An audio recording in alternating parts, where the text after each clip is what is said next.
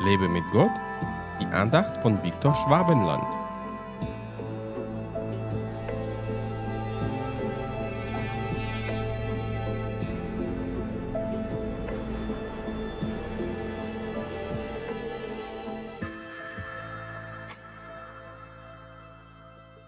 Der Geist ist es, der lebendig macht.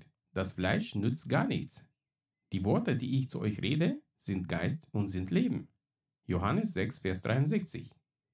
Ja, es ist der Geist Gottes, der aus einem Christen einen lebendigen Christen macht.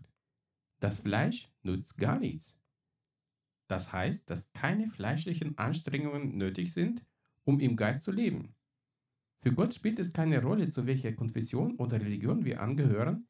Er will in uns durch seinen Heiligen Geist in einem lebendigen Tempel wohnen, denn nur durch ihn wird unser früher toter Geist lebendig. Er nimmt uns das versteinerte Herz und gibt uns neues, lebendiges Herz, das fähig ist, auf ihn zu hören und seine Stimme zu folgen.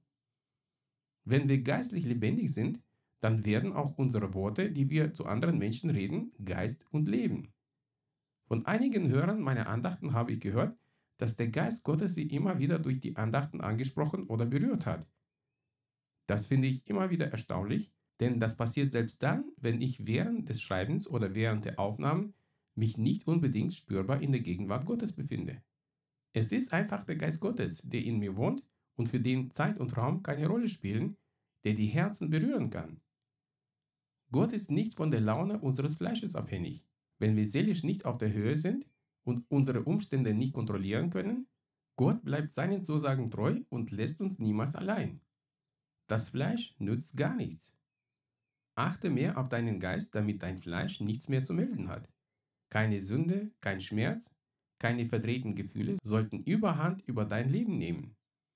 Lade den Heiligen Geist jeden Tag ein, in dir und durch dich zu wirken.